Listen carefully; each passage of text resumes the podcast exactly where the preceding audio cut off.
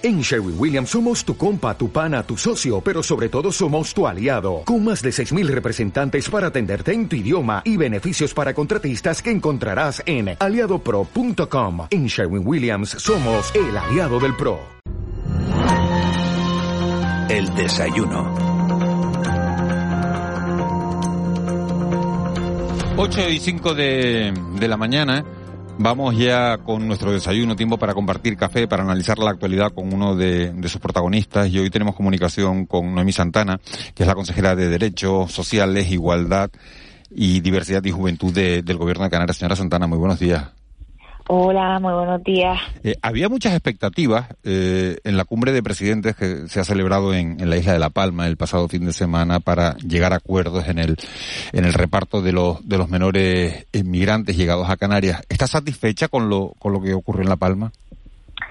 Creo que ha habido avances. El discurso del presidente del Estado, del señor Sánchez, incluyendo también eh, pues la parte de corresponsabilidad que tiene el Estado y el resto de comunidades autónomas en la tutela y guarda de los niños y niñas que han llegado a Canarias a lo largo de, estos dos años, yo creo que es un paso adelante. Ahora hay que ver cómo se materializa ese discurso, cómo, eh, cómo eh, esos chicos y chicas van a poder ser guardados y tutelados por otras comunidades autónomas, eh, a ver eh, si va a ser a través eh, pues de una herramienta como es el protocolo de repartos que se está trabajando en la intersectorial del Ministerio de Derechos Sociales o bien se va a hacer a través de otra herramienta como una iniciativa legislativa, un real decreto ley.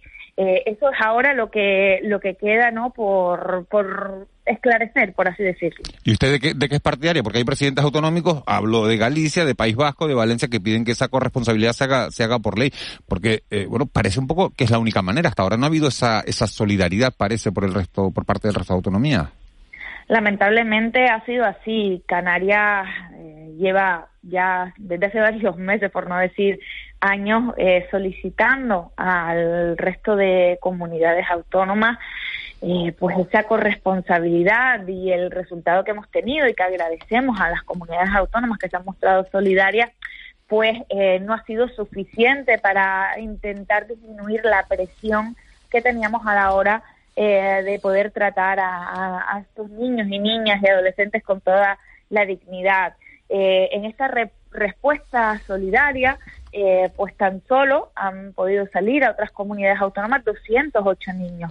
Canarias a día de hoy tiene eh, tutelados eh, poco más de 2.800. por lo tanto, proporcionalmente estamos muy lejos de, de, poder disminuir la, la, presión que tenemos en el, en el archipiélago. Por lo tanto, creo que toca el momento de dar ese paso al frente y, de exigir ya más que solidaridad, exigir esa responsabilidad por parte de las comunidades autónomas. Y a veces no nos queda otra eh, que, hacerlo a través de, una ley, porque si no, la, hasta el momento la, la solidaridad, eh, oye, muy agradecidos, pero no, no ha tenido eh, no ha tenido el resultado que esperábamos. Claro, ¿y cuánto cuánto puede tardar esto? Porque y hasta dónde puede aguantar Canarias? Porque qué pasa si de aquí a final de año llegan otros 300, 400 o 500 menores que no es descartable, tal y con, las cifras que estamos manejando, no es descartable que van a hacer ustedes.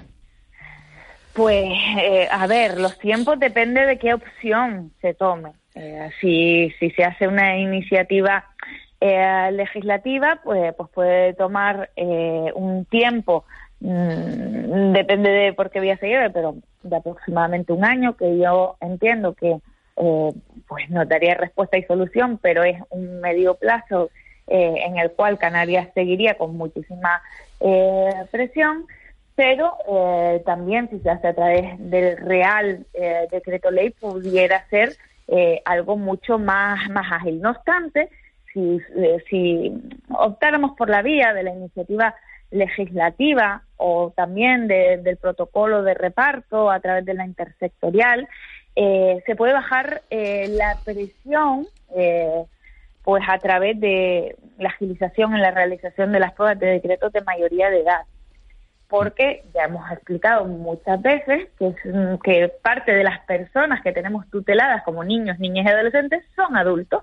De hecho, un gran porcentaje de ellos. Nosotros calculamos que ahora mismo de esas 2.800 personas que está tutelando el gobierno eh, de Canarias, en torno a unas 800, 900 pueden ser adultos a día de hoy.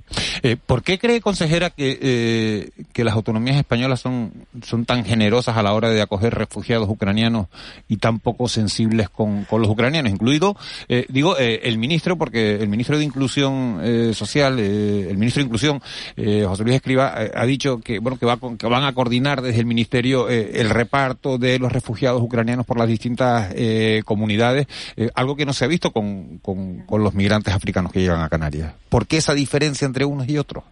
Pues sinceramente es algo que yo no llego a entender.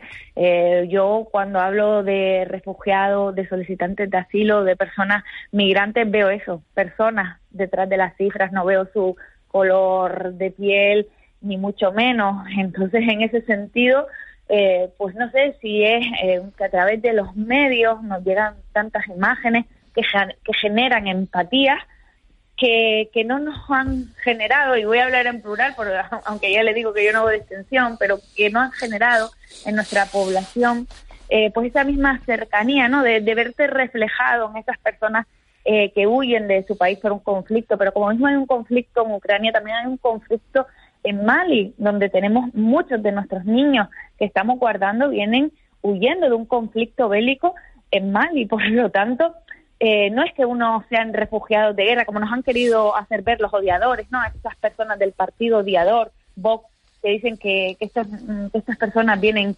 eh, casi a una invasión económica. No, hay muchos niños que vienen huyendo de grandes matanzas en sus escuelas en Mali y que llegan aquí en busca de protección. Por lo tanto, yo no entiendo, no entiendo las diferencias entre unos y otros, la verdad.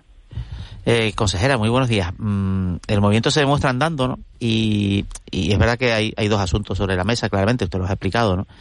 El primero es la, bueno, el acuerdo para, para digamos, la, acogida de, menores que ahora mismo están en Canarias entre las comunidades autónomas, que precisa un poco quizás de esas herramientas legales que ojalá lleguen pronto. La otra, la identificación correcta de la edad de los chicos que están en, chicos o adultos que están en los centros de menores, ¿no? Ese asunto avanza o sea, vamos a ver, usted anunció hace unas cuantas semanas que había entre 60 y 100 que habían sido identificados, que eran mayores de edad, y que por tanto, pues, digamos, entraban en otro régimen de protección. Eh, ese asunto avanza, ¿hay alguna novedad que, que, que, que, pueda un poco también pues, pues aliviar la situación y que sea más coherente con, con, con, tanto con las normas como con la protección que merecen los que sí son efectivamente menores de edad? Eh, sí que ha habido avances en este sentido y se ha notado también en que afortunadamente esa alarma que dimos de muchos niños se pueden quedar en comisaría porque ya no tenemos plazas para, para atenderlos, afortunadamente no se ha hecho realidad y eso ha sido eh, gracias a que en las últimas semanas se han agilizado los decretos de, mayoría de edad. Aún así, estamos yendo muy lento, es verdad que es más ágil eh, que antes, pero eh, si, hay una inclusión de personal eh, forense, eh, de más eh, efectivos de los cuerpos y fuerzas de seguridad del Estado que hagan esos traslados de los chicos y también de la documentación, pues vamos a lograr incrementar el número de expedientes que, sacamos por semana, que a día de hoy es en torno a, a, unos 40 expedientes por semana. Si pudiéramos agilizar eso, hemos logrado hablar con 40 por semana de media, en su De media. De, media, unos 40 decretos por semana, efectivamente. Eh, lo que queremos es incrementarlo e incluso doblarlo, diría yo. Eh, hemos tenido la oportunidad, eh, el tanto el presidente Ángel Víctor como yo, de hablar con diversos ministros, el ministro del Interior, la ministra de Justicia, el ministro de Inclusión y también la de Derechos Sociales, eh, y eh, hay una predisposición a incorporación de, personal para poder aumentar esa ratio.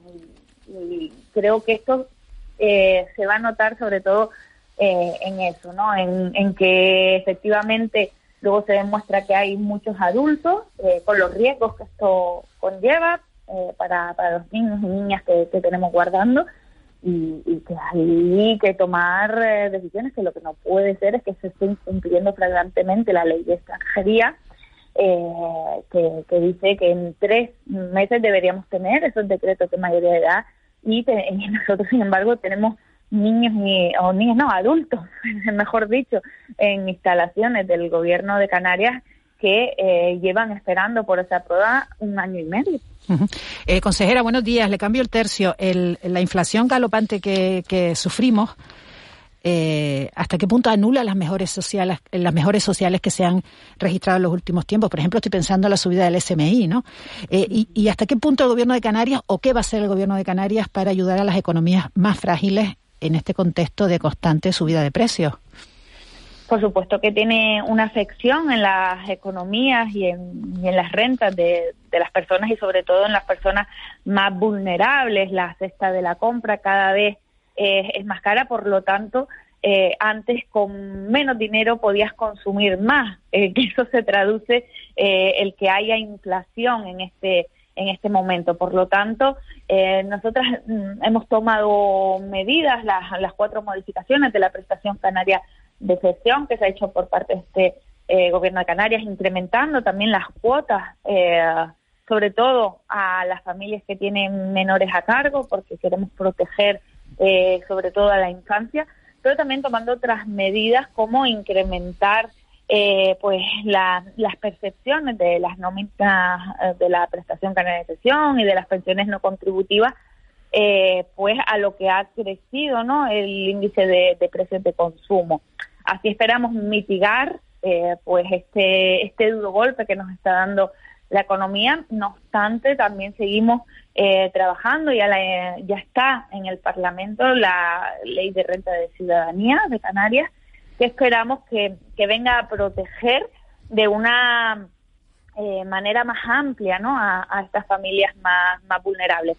Lo cierto es que cuando nosotros llegamos al gobierno en Canarias, eh, había una pobreza muy acusada, al igual que ahora, porque ese, esa lacra, ese problema no nos lo hemos quitado eh, de encima a lo largo de muchos años, pero eh, la verdad es que cuando nosotros llegamos había 5.500 personas protegidas por la prestación canaria de inserción, a día de hoy son 10.337. Si a esto le sumamos al ingreso mínimo vital estatal, que no existía tampoco sin el gobierno progresista de Unidas Podemos y Partido Socialista. Estamos hablando que en Canarias estamos protegiendo a más de 30.000 personas a través eh, de estas rentas mínimas. Sí, pero consejera, la situación es excepcional, ¿no? Ahora, eh, lo que lo que usted está afirmando eh, a lo mejor podía valer hace unos meses y aún así no era suficiente.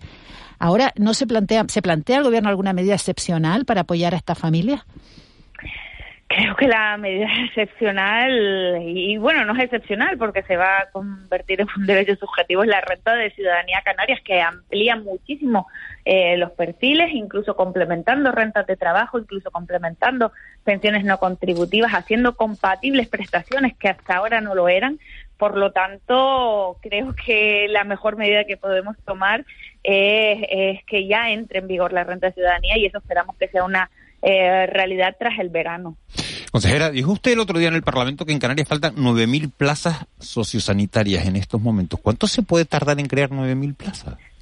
Pues imagínense, 9.000 plazas de carencia es fruto de 30 años de absoluta eh, dejación donde no se apostó por el ámbito de las personas con dependencia, de las personas con discapacidad y que nos han hecho llegar a esta terrible eh, situación. Nosotras a través del segundo plan de infraestructuras sociosanitarias manejamos la creación de unas 5.000 plazas. Aún así, fíjese, mm, eh, en ese equilibrio, en ese balance, seguimos con otras 4.000 eh, plazas deficitarias que empezamos a cubrir parte eh, de ellas a través del Canarias Te Cuida, que, que, también es otra inyección de inversión de 200 millones de euros para los cuidados de, de la gente de, de nuestro archipiélago, pero esto no va a ser a corto plazo. A corto plazo estamos tomando medidas para que esa gente que está esperando, porque el gran problema que tiene Canarias no es eh, la resolución de grado, de expedientes de grado, para nada.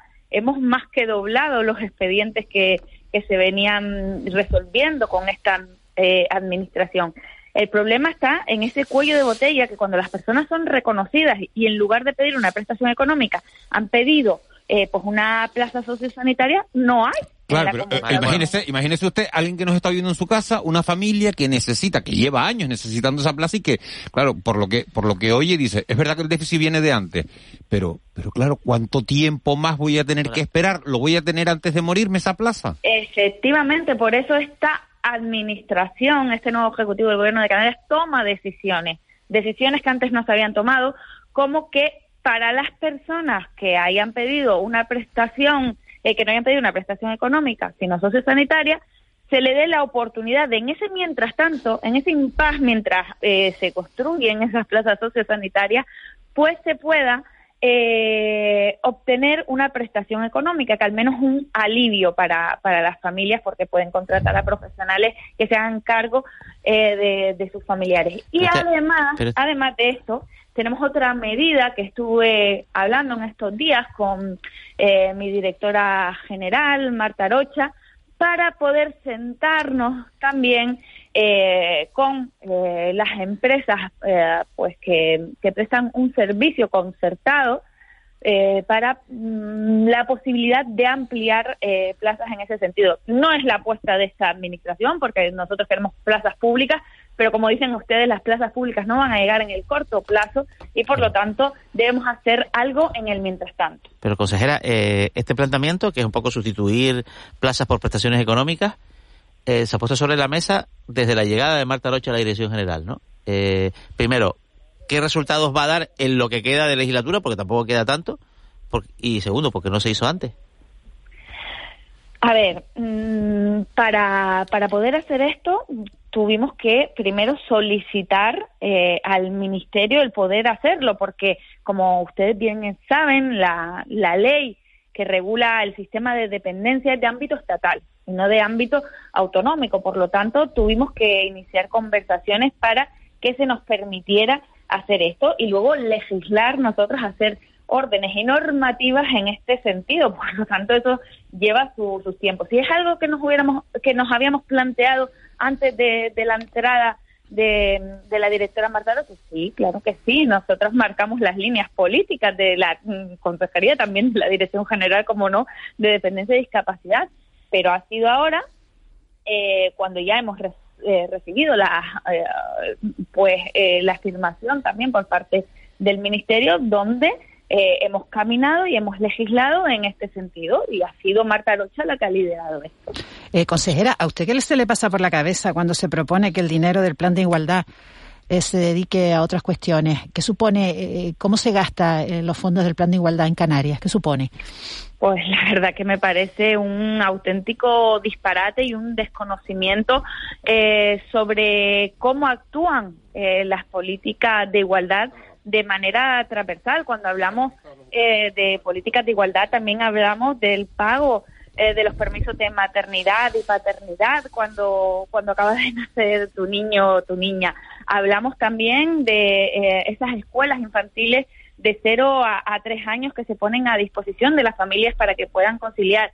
Hablamos de la lucha contra las violencias machistas para evitar muertes y para evitar eh, violencias contra eh, las mujeres. Hablamos también del cuidado de niños y niñas que, que por un motivo u otro eh, tienen una enfermedad y una patología y sus familias necesitan conciliar a lo largo de ese tratamiento. Hablamos de todas esas políticas y sin embargo hay quien hace populismo eh, y hace un ejercicio de cinismo diciendo que, que, esa inversión sobra. Sinceramente yo no creo que sobre, al contrario, ojalá se destinara menos a gasto militar, menos aún. En España casi un 1,8% del presupuesto va a gasto militar. Ojalá se destinara menos a gasto militar y más a sanidad, a educación y a cuidados. Noemí Santana, consejera de Derechos Sociales, Igualdad, Diversidad y Juventud del Gobierno de Canarias. Muchísimas gracias por habernos atendido esta mañana. Muchísimas gracias. Un abrazo. Un abrazo.